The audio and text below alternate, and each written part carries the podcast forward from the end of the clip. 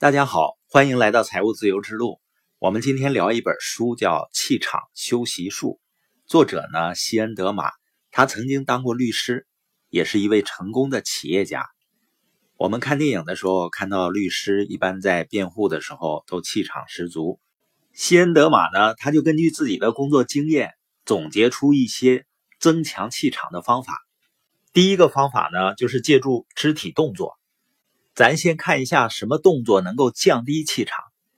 我相信呢，你一定曾经有过在学校上课迟到的经历。那个时候你会怎么做呢？你会轻轻的推开门，然后呢，缩着双肩，低下头，猫着腰，贴着墙边走，并且呢，尽量减轻自己的呼吸。如果你只是害怕被发现，我们只要轻轻走路就可以了。为什么有这些动作呢？就是因为我们下意识的收敛自己的气场，不想轻易的被老师和同学感觉到。那同样的道理啊，要想增强自己的气场，我们就要做相反的动作，把双肩伸展开，昂起头，直起腰，让呼吸更深。像一些经验丰富的警察呢，他能凭着一个人的动作来看出他是不是想作案。当然呢，也有的小偷啊，比如他作案经验比较丰富，很自信。他可以在干坏事的时候呢，昂首挺胸的干。有那么一句话吗？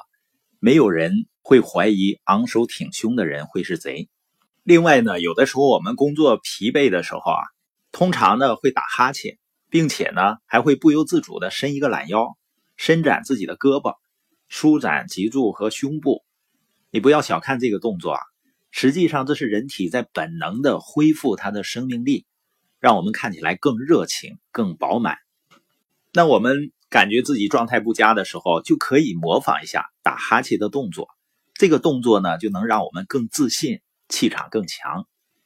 这就是心理医生给没有信心的人采取辅助治疗中，大部分都含有扩胸运动的原因。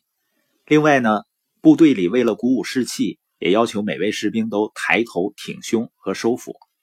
这就是借助肢体动作呢，来展现自信，来增强气场。实际上呢，一个人内在的状态啊，他会通过肢体语言表现出来。同样呢，改变肢体动作，也能够帮助我们调整内在的状态。他们呢是互相影响的。